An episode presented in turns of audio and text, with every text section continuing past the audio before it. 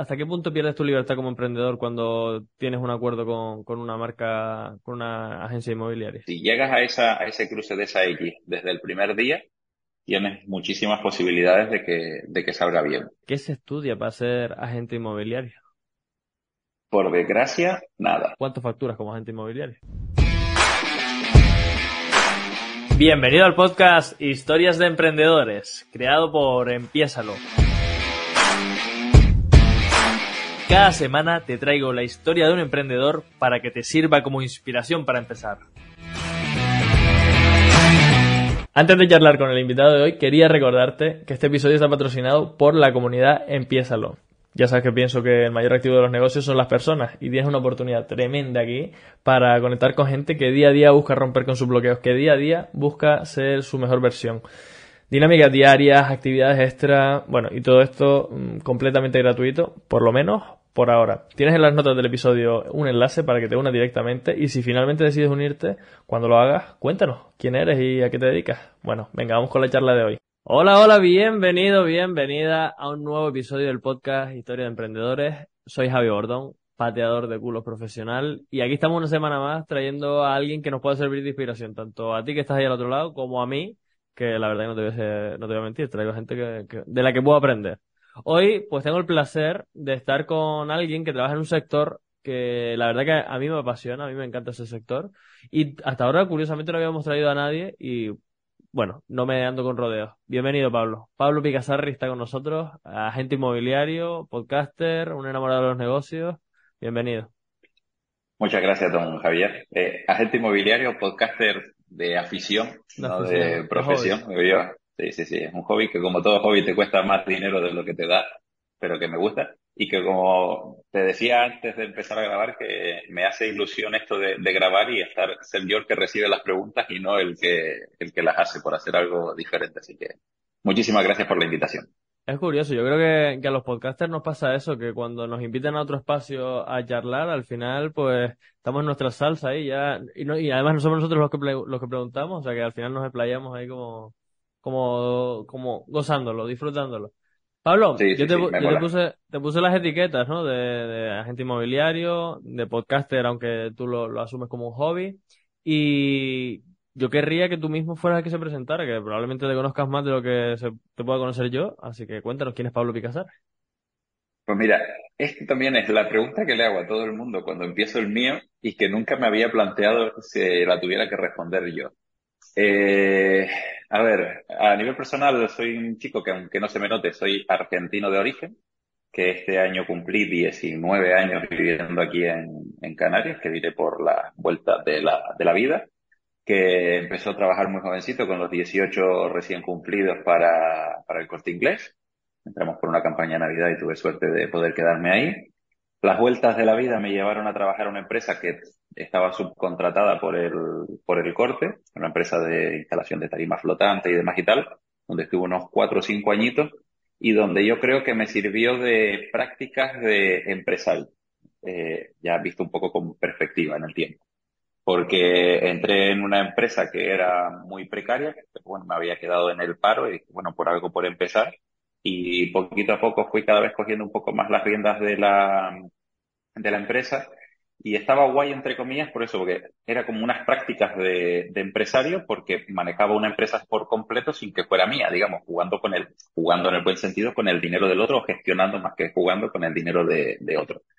Y ahí fue cuando llegó un punto en el que dije, se acabó, no, no voy a trabajar para, para otro, quiero trabajar para mí y decidí dar el salto al abismo de, del autónomo.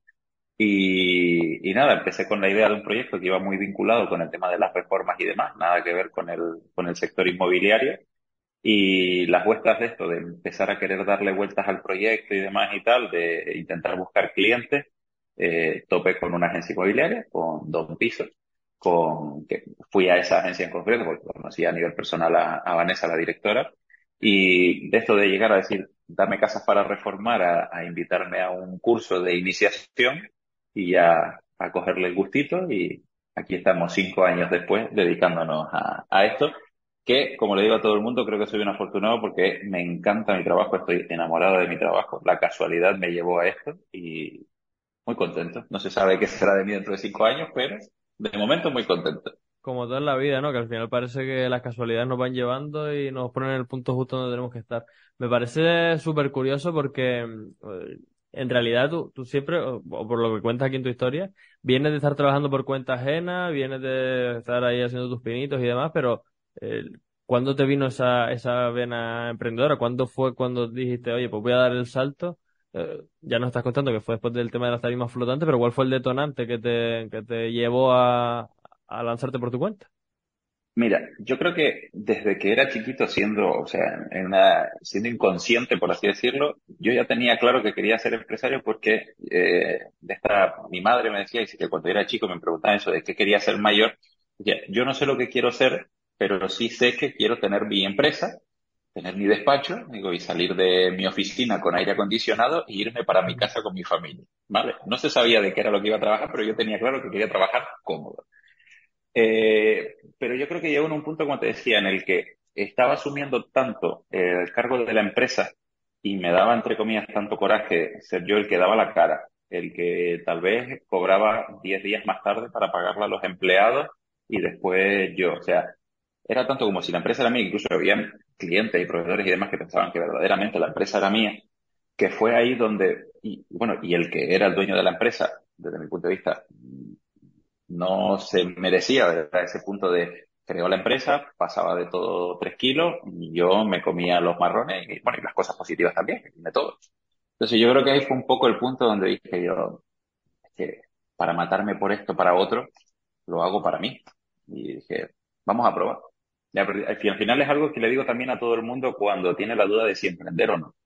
Y dije yo, bueno, a ver, ¿qué puede pasar? ¿Que te salga mal? Vale.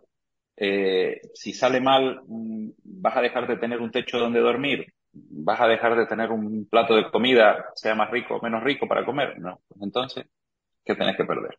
Y gracias a Dios, pues, me salió bien. De la misma manera que me podría haber salido mal, pero yo creo que fue eso, el punto de, para matarme para otro, me mato para mí, que lo voy a hacer con gusto. ¿Tú crees que esto tendrá algo que ver con tu sangre latina? Porque sí que es verdad que yo, mm, por mi trabajo, me relaciono con mucha gente de todo el mundo y en especial con gente de, Latinoamérica, con bastante gente. Eh, y, sí que noto en ellos más esa actitud emprendedora. Aquí nos han educado a ser funcionarios, a ser empleados, a hacer no sé qué a hacer no sé cuánto. Y allí, pues bueno, hay que, sobrevivir, hay que buscarse la vida, hay que salir a, a luchar. Entonces, visto desde aquí, o sea, no, no, sé si esa es la realidad allí realmente o no, pero visto desde aquí parece que es así.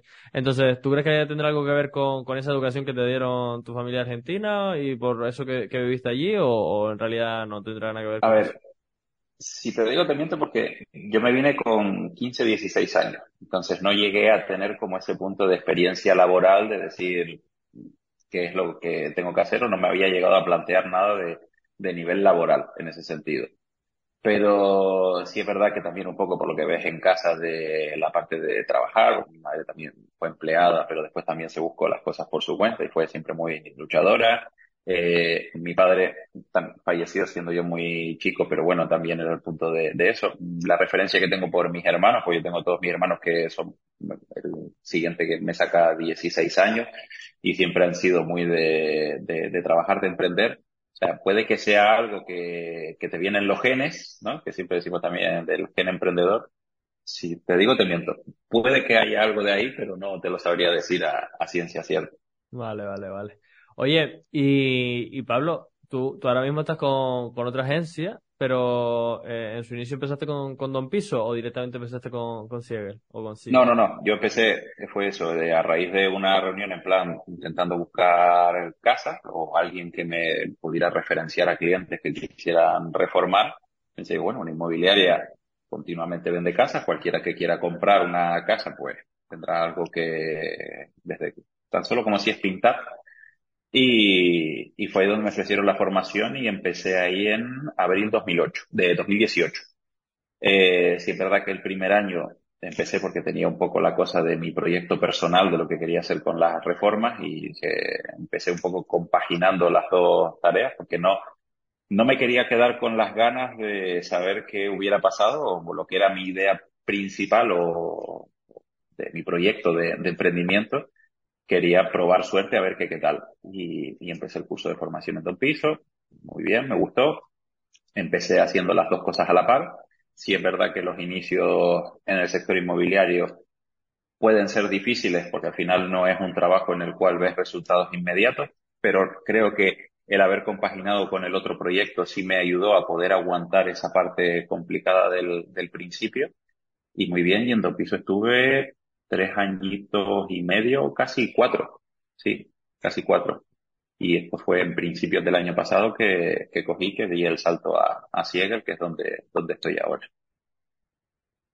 Y en estos cinco años que llevas eh, con tu negocio, ¿qué, qué cosas remarcarías? Es decir, ¿qué, qué puntos crees tú que fueron momentos importantes que, que marcaron una diferencia?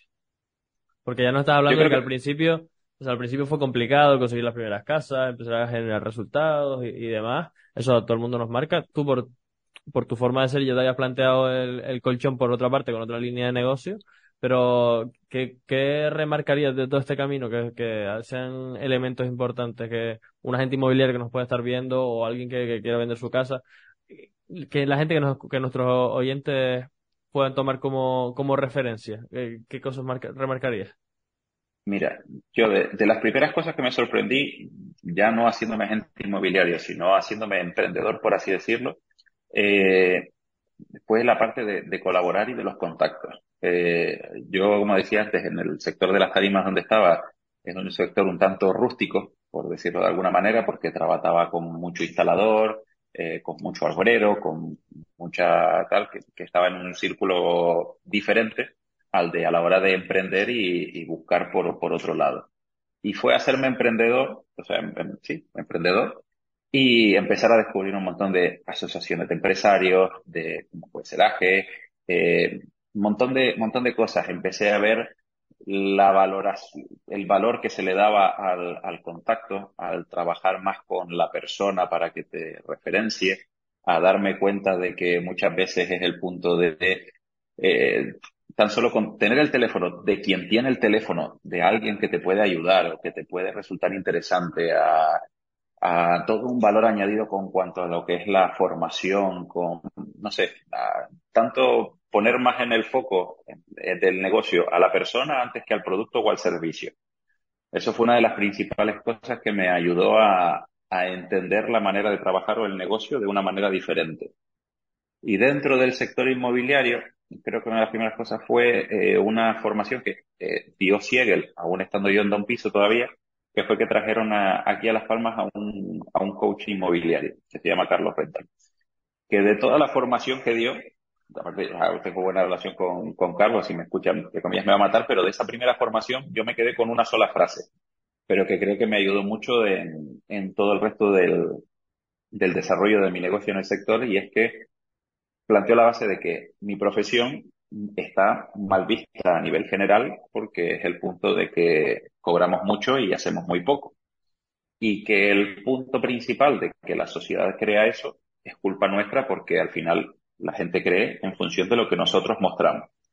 Y creo que eso también me ayudó a dar el punto de mostrar y hacer mi trabajo, que es lo que intento, eh, de una manera diferente para esa imagen a nivel global, que creo que poco a poco a nivel general todo el mundo la está cambiando, está cambiando un poco la manera de que se muestra el sector inmobiliario, está cambiando, creo que me ayudó a, poder crecer un poquito dentro del sector o por lo menos intentar siempre hacer algo diferente y no quedarme en la, en la monotonía.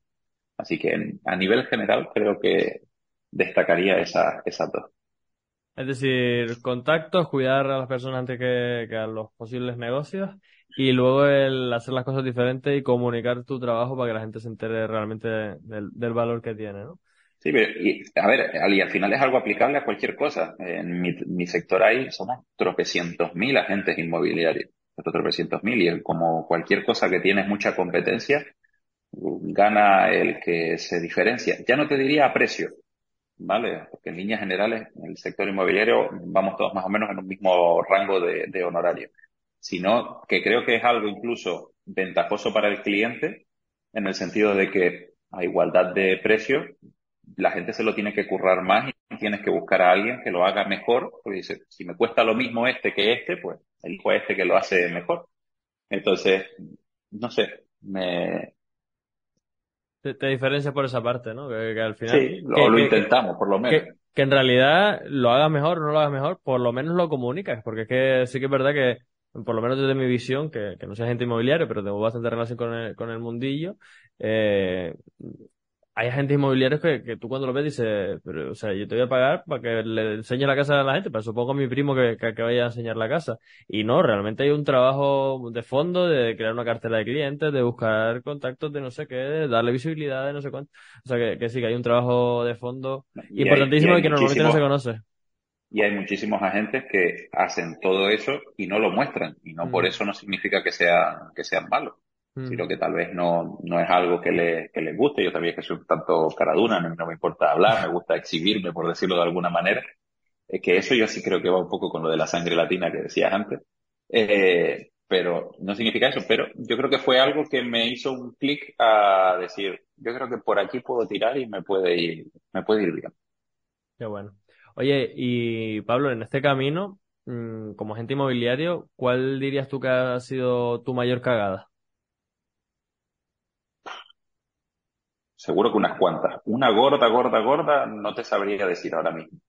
Pero al final, en, en esto, yo creo que por mucha formación inicial que puedas tener en el, al principio, es un sector muy amplio donde se afectan cosas por un montón de lados. Y tienes, creo yo, dos complejidades porque, por un lado, la parte técnica o legal, en función de leyes nuevas que te salgan, o de un montón de cosas técnicas que pueden afectar, como tú dices, hacer una aceptación de herencia, una declaración de obra nueva, un montón de cosas. Y después la otra parte que es lidiar con la parte de persona, porque te puede tocar eh, un cliente que te lo pone todo súper fácil porque va a vender, como unos clientes que es una herencia donde se llevan fatal entre todos los herederos y no se hablan, o un divorcio que puede ser muy complicado. Entonces, tienes muchos aspectos buenos como para mandarte unas cuantas cagadas y por mucha formación inicial que tengas, son tantos factores que son tan grandes o te puede pasar por todos lados que en líneas generales vas aprendiendo a base de experiencia y de llevarte los palos y de mandarte una cagada y aprender y demás. Una gorda, gorda a la cabeza ahora mismo no se me viene, seguro que un montón, pero cagadas muy chiquititas que me han ayudado a, crecer y a ser un poquito mejor, un montón. ¿Cuál dirías tú una de esas pequeñas que, que, si no, si no te viene a la cabeza, pues nada, pues seguimos hablando, ¿no? Pero si hay alguna que te venga a la cabeza que diga, joder, era súper simple y podría haberme evitado con esta cosa tan, tan simple, para, por si hay algún agente inmobiliario que nos escuche que, que no cometa ese mismo error. Ahora mismo sí te digo, teniente, pero yo creo que las más así han sido de principalmente las que son más técnicas, de, por desconocimiento al principio de, correcto, de no saber que hacía de falta determinado papel para eso y en muchas ocasiones te das cuenta o lo sabes el día que vas a firmar o con el tiempo suficiente como para que no dé tiempo. Entonces, esas son las principales. Que después lo que te sirve de experiencia para cuando te toque un caso igual, ya después toca en función de cómo sea la parte con el, cliente, con la persona y tal, de cómo se lo tome o cómo tú lo intentes gestionar. Pero si te digo así, en concreto ninguna, pero seguro que han sido todas las principales. A nivel personal seguro que me he mandado un montón también pero las principales así con cositas más técnicas que, que al final va un poco como con el fracaso, que creo que son las cagadas suficientes que necesitas para mejorar, en la siguiente no mandártela y poder ir mejorando poquito a poco. Sí. sí, totalmente, totalmente. Al final, y, y de hecho, yo no sé a ti, pero yo detesto esa parte más legal, esa parte más administrativa, burocrática, y normalmente los fallos me, me vienen siempre por ahí, porque le presto menos atención y digo, ay, bien, el papel este que, y tengo que repetir el trámite después, no sé, y, es un follón de, de narices. Bueno, Pablo, vamos a, entrar en una sección que también es como, no, no, recuerdo cómo la llamabas tú cuando me entrevistaste, pero bueno, una sección de preguntas rápidas. Aquí no es que me tengas que responder con una palabra solo, con una frase corta, sino que me respondas en, poquito tiempo. Tienes a lo mejor un, minuto para responder cada una de las preguntas. Me das la respuesta, justifica un poquito y, y a la siguiente. Quiero que te pongas en el lugar de si estuvieras empezando de nuevo con tu negocio. Y yo te voy a lanzar las preguntas y vamos ahí. Al final, cuando, cuando, cuando me las respondas todas, pues ya si hay algún apunte concreto, pues ya ahondamos más en, en ello. Así que vamos allá, vamos allá. Pablo Picasarri, si estuvieras empezando de nuevo con tu negocio, ¿a qué cosas le darías prioridad? Eh, a trabajar la persona. Eh, a, a día de hoy, después de tanto tiempo, de los cinco años que llevo y demás trabajando, me di cuenta de que no es un negocio, bueno, me di cuenta hace rato, pero cada vez lo he intentado focalizar más, de que estoy en un trabajo, en un sector de personas y no de casas. Y que me ha dado mucho más trabajar las personas que, la, que las casas. Entre eso y empezar a trabajar desde un inicio muchísimo más mi marca personal. Creo que el último año y algo es donde le he dado verdadera caña, pero creo que a día de hoy eh, la marca personal para este sector y en líneas generales para muchos, la marca personal es fundamental, porque la, la gente compra a la persona, no al producto o al servicio. Entonces, le daría muchísima más caña a esa, a esa parte desde un inicio. Brutal. Segunda pregunta, Pablo Picasarri. Si estuvieras empezando de nuevo con tu negocio, ¿qué harías para captar los primeros clientes? Eh, yo creo que al final tocaría muchísimo más la cartera de contactos que tenía previa a, dedicarme al sector. Al final, y se lo digo a toda mucha gente que me cruzo a día de hoy que empieza en esto, es decir, coge la agenda de tu teléfono, mira cuántos contactos tienes y todos esos contactos son potenciales clientes que tienes para cuando te empiezas a dedicar a esto. Eh, siempre se recomienda que empieces con la llamada en frío y, y todo lo demás, pero soy muy de que, muy de la persona. Entonces creo que tiraría muchísimo más por, por ese lado. Tercera pregunta, Pablo Picasarri. Tú me dices que eres un echado para adelante, ¿no? Que eres bastante valiente, pero yo me imagino que aún así habrá momentos en los que te hayan venido dudas, que hayas tenido algo de miedo o que hayas tenido algo que, que te frenara. Y me gustaría preguntarte, Pablo Picassarri, si estuvieras empezando de nuevo con tu negocio, ¿qué harías para superar el miedo a salir de la zona de confort? Eh, plantearme el punto que lo aprendí hace relativamente poco de que el fracaso no es malo. Y siempre y cuando al final no me esté jugando, por así decirlo, ni mi casa, ni el plato de comida de mi familia, mm, el dinero va, va y viene. Ahora mismo puede estar genial, un día de mañana hacer otra cosa que no funcione. Así que yo creo que sería perderle el miedo al fracaso y tomarte el fracaso como algo positivo en lugar de como negativo y como algo personal y no tomártelo con el, el que dirán, por así decirlo. Yo creo que desde que superas esa fase de qué pasa si fracaso, mientras que no te estés jugando ni tu casa, ni lo que vayas a comer el mañana, ni tú ni tu familia, todo riesgo es, es bueno. Y precisamente, aunque todo riesgo es bueno, hay veces que, podemos asumir menos riesgo de lo que verdaderamente estamos asumiendo. Por eso te planteo la siguiente pregunta. Si estuvieras empezando de nuevo con tu negocio, ¿qué harías para reducir los riesgos? Eh, te digo una cosa, yo lo haría al contrario, de cómo fueron mis inicios, que entre comillas creo entre, que, que arriesgué, dejando un trabajo que me daba algo estable, a, entre comillas irme al abismo, pero yo creo que en mis inicios, entre comillas, me arrepiento de tal vez no haber arriesgado un poquito más, partiendo de la base de que si empezase con la experiencia que tengo de y no solo en el sector, sino a nivel empresarial general, pero digo que me arrepiento, entre comillas, de no haber arriesgado un poquito más antes de, de haber sido menos arriesgado.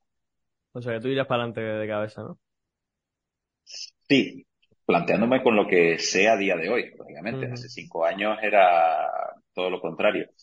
Pero al punto de saber aprender a, a, medir un poco más la proporción que te puede ir en función de riesgo-beneficio.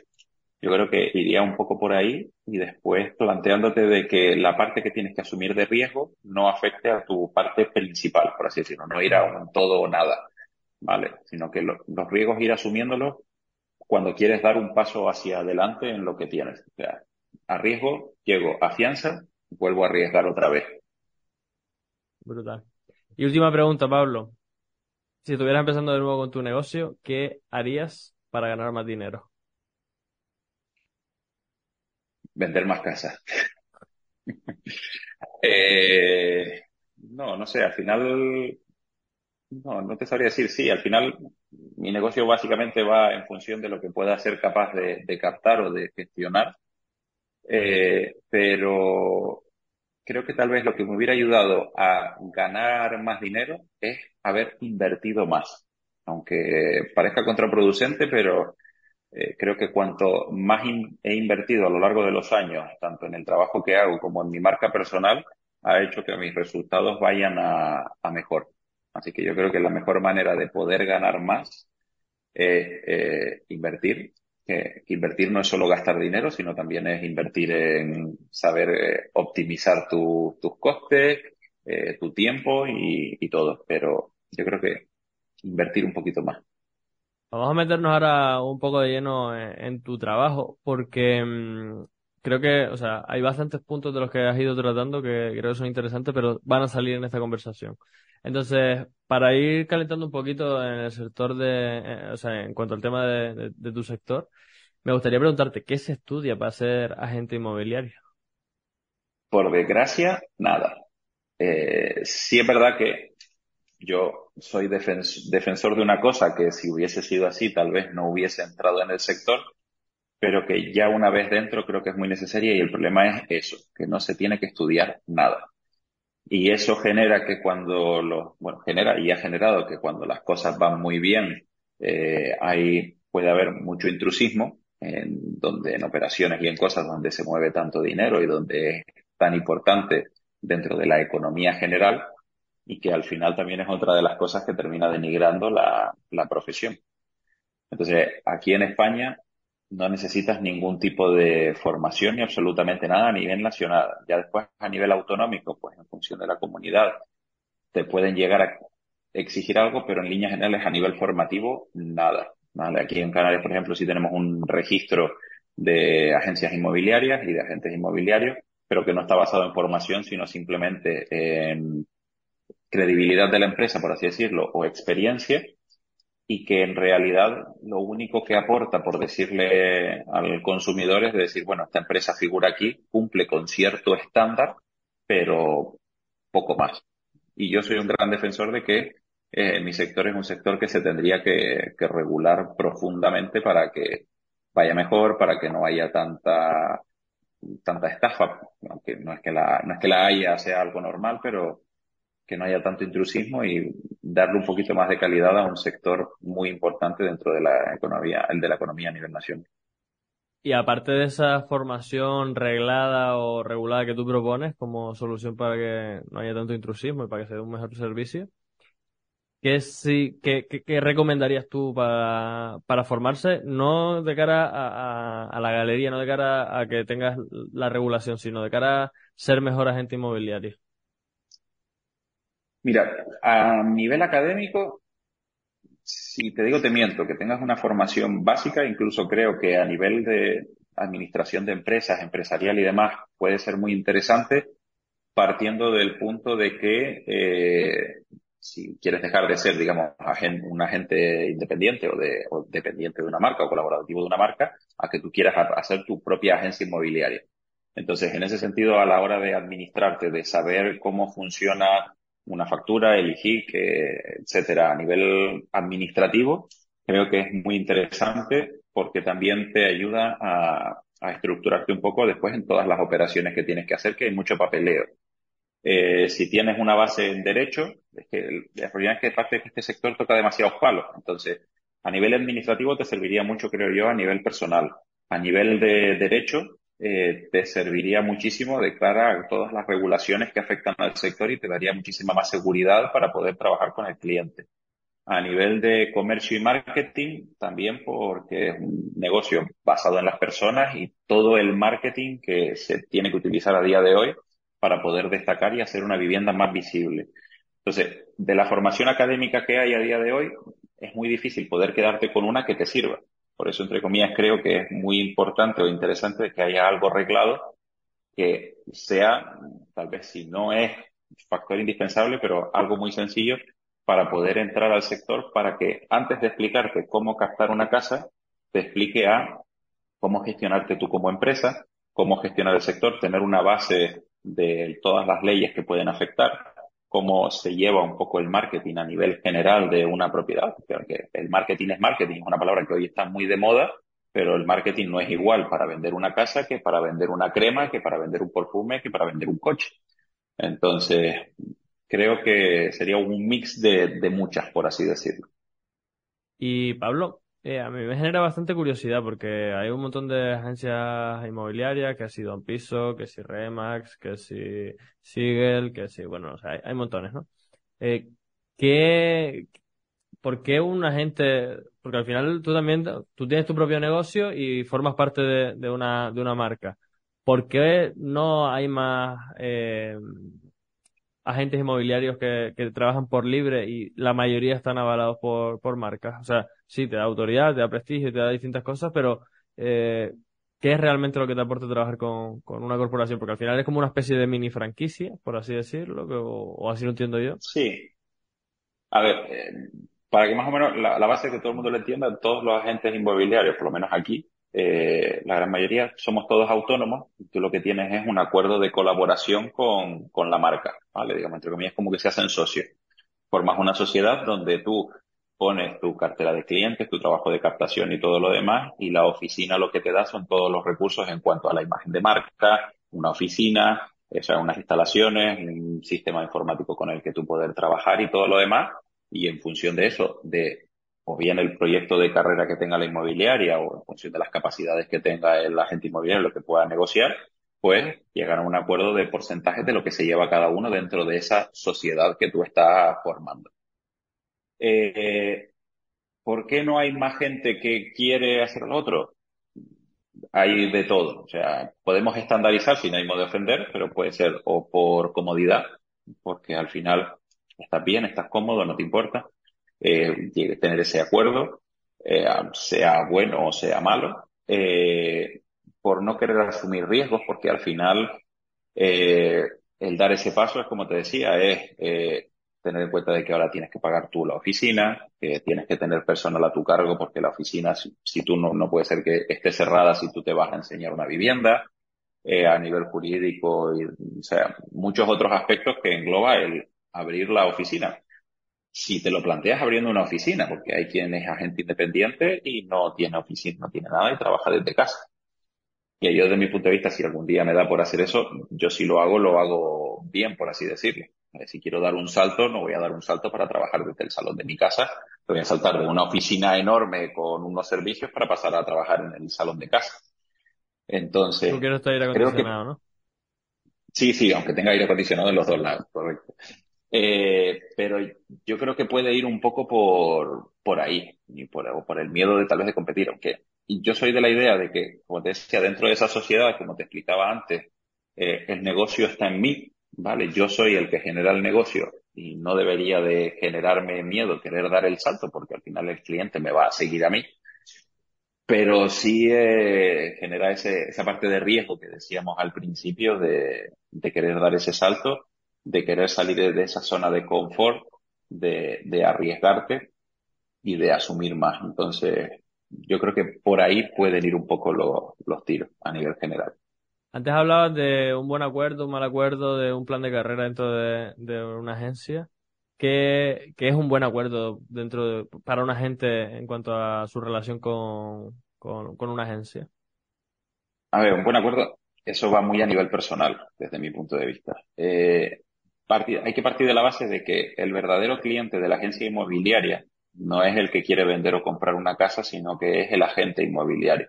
Pero como te decía, al final el negocio está en cada agente inmobiliario. Entonces a la inmobiliaria lo que le interesa es captar buenos agentes, no casas para vender, ¿vale? Porque las casas vienen por el otro lado. Y si la, la agencia, por muchas casas que capte, si no tiene agentes que las vendan, de, de nada funciona, ¿vale? Entonces, eh, buen acuerdo o mal acuerdo va en función de la necesidad que tenga cada uno, de lo que quiera arriesgar cada uno, de hasta dónde quiera prosperar cada uno, eh, hasta que sea, te toque tal vez si no un inconformista que sí dé el salto a, querer ser el, independiente o montar, montar la marca por su, por su cuenta.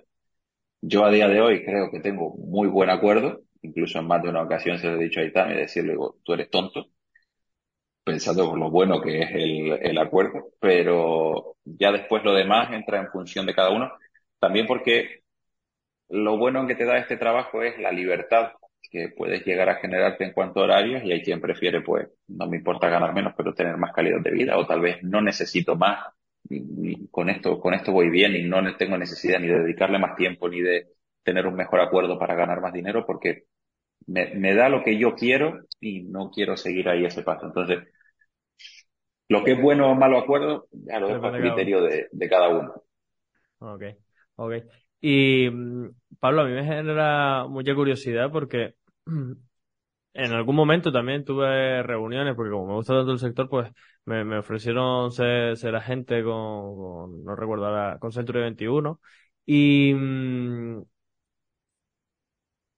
me genera cierta, cierta duda el, el hecho de hasta qué punto eres dependiente de, esa, de esa marca.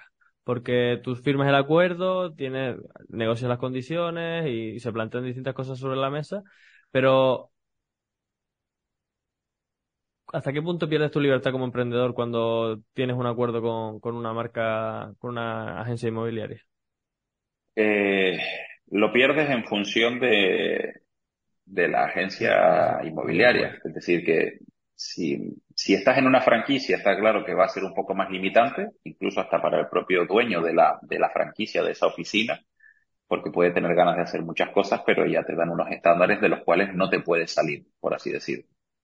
Eh, y al margen de lo que sea, va en función de lo que cada uno quiera proyectar y de las posibles limitaciones siempre y cuando no choque con esa otra imagen que tú tienes por otro lado y la libertad y las ganas que tenga esa marca de que tú crezcas en ese sentido, generándole tal vez el posible miedo de la, la fuga del talento. Es decir, hace que, que, crezca demasiado y que se quiera ir y yo estoy perdiendo a alguien que me está generando dinero, por decirlo de alguna manera.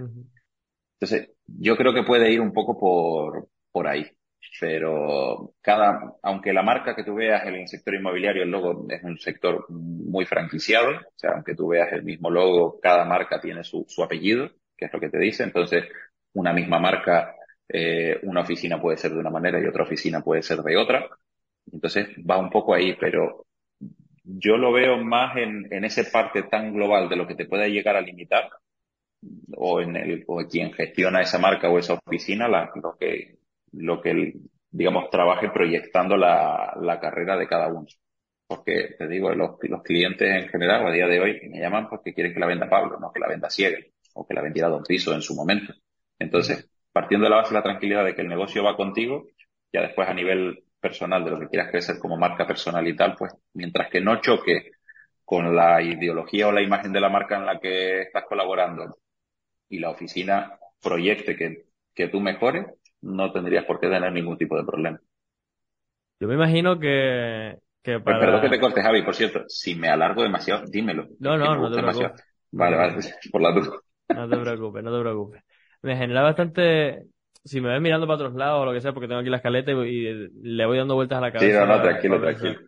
Que mm, me generaba mucha curiosidad porque yo me imagino también que, al final tu servicio lo que hace es ahorrarle tiempo y dolor de cabeza a los propietarios y a los compradores. Entonces, eh, si tuvieras que resumir en cinco elementos o en cinco eh, trucos o en cinco cosas a tener en cuenta, ¿cómo vender más rápido una casa? ¿Qué, qué cinco elementos, qué cinco cuestiones crees que son las más importantes? Eh, a ver, para poder vender rápido una casa, hay factores que tú puedes controlar y otros factores que no. Porque puede pasar de alguien que esté vendiendo muchísimo tiempo una casa con una inmobiliaria o por su cuenta o lo que sea y vas tú y pones la casa al mismo precio o más cara incluso y la vendes el primer día. Entonces tú dices, ¿qué hiciste? digo, nada. Digo, pasa que ha sido ese factor de, de suerte, por así decirlo, o muchas veces, como yo le digo al cliente, es que tal vez sacamos la casa a la venta y la persona que te va a comprar la casa ese día ni siquiera sabía que se quería comprar una casa. ¿Vale? Entonces, son factores que tú no puedes controlar. Dentro de los que sí puedes controlar, el primero de todo, hacer una buena valoración y salir a un precio correcto en el que, eh, digamos, esa, cruzar esa línea de entre lo que tú estás dispuesto a vender y el otro está dispuesto a pagar llegar a esa X. Si llegas a, esa, a ese cruce de esa X desde el primer día, tienes muchísimas posibilidades de que, de que salga bien. Eh, después, lógicamente, hacer una buena puesta, puesta a punto y una buena presentación. Yo le digo a todos los clientes que para mí idealista es el Tinder inmobiliario. Entonces, tú lo que necesitas cuando vas a subir una foto a Tinder es poner tus mejores galas y las mejores fotos para que todo el mundo te dé match. Y que después cuando van a la primera cita, ¿vale? Si vieron a alguien todo cañón, pues que no se encuentren con todo lo contrario, que sigan viendo lo mismo para que sea amor a, primera vista. Eh, ya después de lo demás, yo creo que no te sabría decir tres más. Para mí esas son las dos fundamentales. Bueno, y después es la visibilidad que le puedas generar a eso.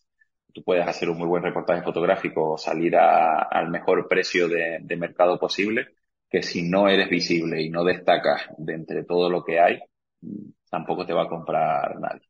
Entonces, si los tres que puedes controlar tú los haces bien, ya después los otros dos que no, que tal vez más fuerte, se, alinean los planetas para que se cruce todo a la vez, no deberías de tener problemas. Te dejé de escuchar, Javi. Sí, tenía el micro desactivado. Te decía que brutal, que brutal tu respuesta. Que, que al final no hace falta ni cinco consejos, que con, con esos dos o tres ya, ya se puede marcar mucho la diferencia. Y también te comentaba que llegamos al final, que ahora toca tratar un tema que en general en la sociedad es bastante tabú, que, que, es una pregunta que a muchos invitados le incomoda y de hecho alguna invitada me ha dicho, oye, ay, ay, que no, no me gusta que me hicieran esa pregunta, vamos a ver cómo reaccionas tú. Básicamente vamos a hablar, vamos a hablar de dinero. Yo creo que al igual que con, las casas, si no se comunica, si no se transmite y con, tu trabajo, no se, no, no se sabe que, que, existe. Y el dinero está en nuestro día a día, por suerte o por desgracia, y creo que si lo hablamos, lo naturalizaremos y, sabremos gestionarlo mejor. Entonces, por ello le pregunto a mis invitados que cuánto facturan con tus negocios. Entonces, Pablo, tú eres agente inmobiliario, ¿cuánto facturas como agente inmobiliario?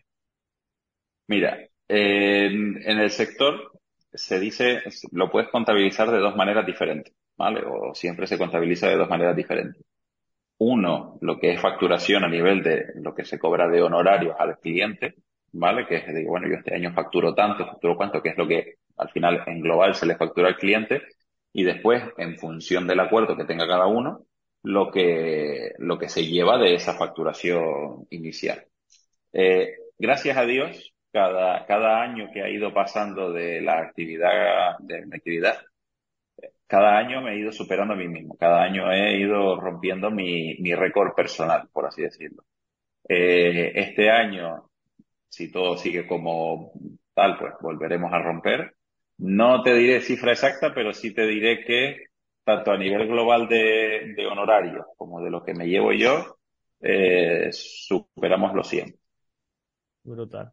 Si superas los 100 con lo tuyo, ya me imagino que con la facturación, pues, o sea, con la facturación total será, será más. O sea, que no la Sí, sí, sí.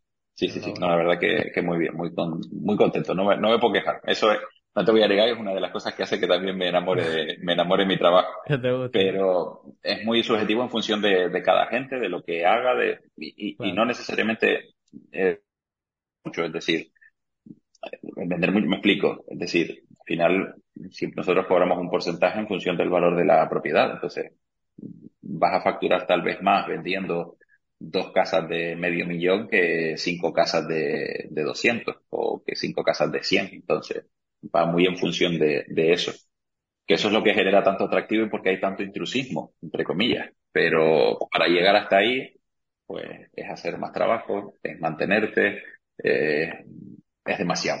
Pero bueno, un camino, un camino a recorrer, un camino a recorrer. La segunda pregunta que suelo hacer con respecto a este tema es ¿cuál es el margen de beneficio? Tú al final le ofreces tu servicio, dedicas tu tiempo y no sé qué clase de gastos tengas, el, el, uno de los mayores me imagino que será el desplazamiento, pero mm, a, a, grosso modo, ¿podría contarnos cuáles son los márgenes, no sé si en tu sector o en tu caso concreto?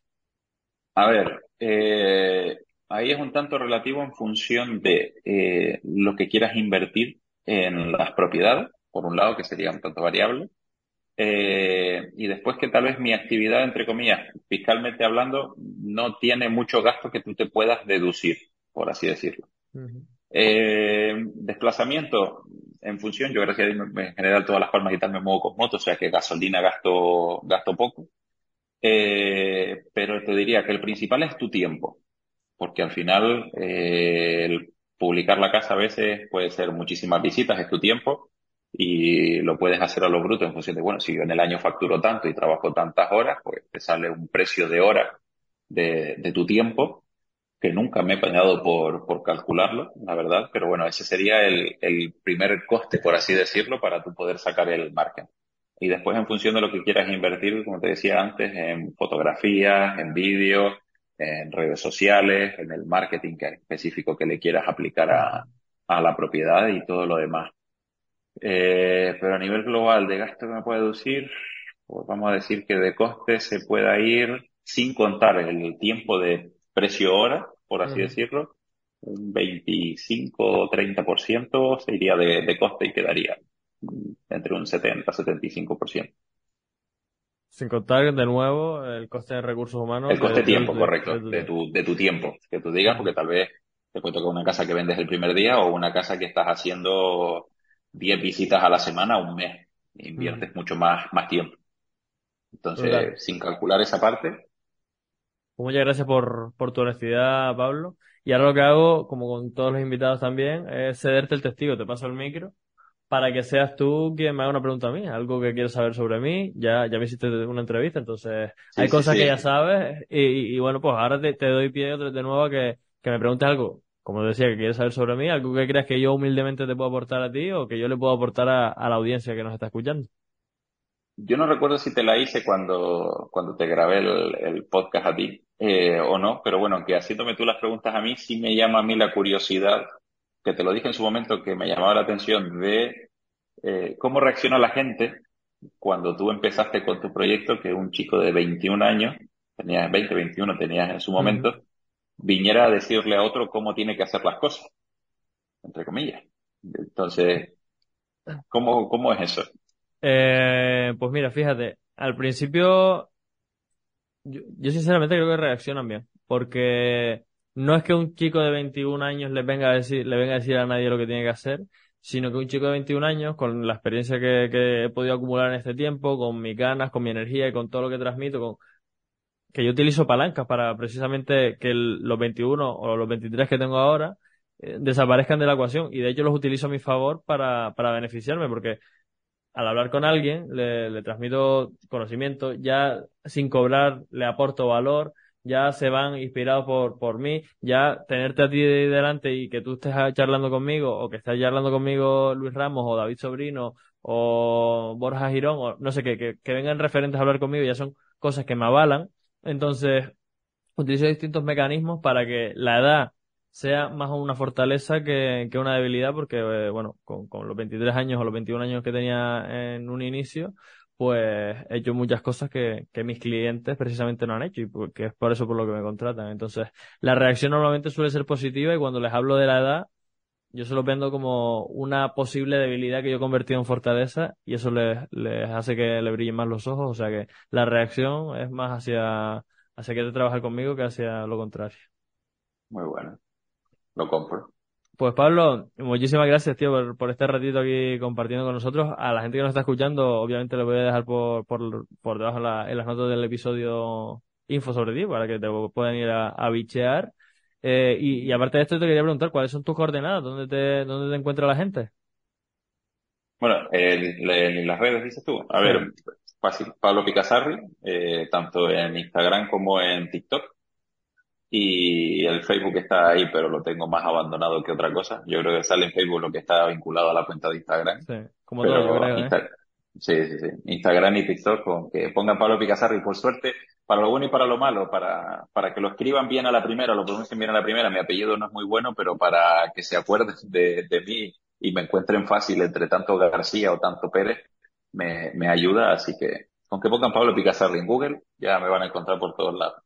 Pues ya saben, Pablo Pigasarri. Y ya, si has llegado hasta aquí, me imagino que te gusta esta temática, esta dinámica que tenemos en el podcast Historias de Emprendedores, así que te invito a que te lo guardes así. Estás en Spotify o en alguna plataforma que te permita que le pongas la máxima valoración y sobre todo que seas generoso, que no te lo quedes para ti solo, sino que lo compartas con alguien de tu entorno que tú creas que le puede servir de inspiración. Hoy estamos hablando con, con Pablo Pigasarri, agente inmobiliario, podcaster como hobby, eh, empresario, estamos ahí debatiendo si, si de, de nacimiento o de crecimiento, Pero bueno, una inspiración pura. O sea que muchísimas gracias, Pablo, por, por tu tiempo de nuevo. Muchísimas gracias a, nuestros oyentes que también se acaban de dedicar aquí un ratito a escucharnos. Y nos vemos la semana que viene con otro episodio. Bueno, no, esta semana tenemos otro, otro episodio. Así que nos vemos en un par de días. Chao, chao. Pablo, muchas gracias. A ti, Javi, un placer. Ya sabes lo que dice Luis Ramos siempre en su podcast. Pasa la acción. Es ahí donde realmente se generan los resultados. Como aquí no podía ser de otra forma, yo te invito a que lo empieces. Empiézalo. Empieza esas cosas que sabes que tienes que hacer y que no estás haciendo todavía. Coge uno de los consejos que te ha dado este emprendedor y da un paso. Empiézalo.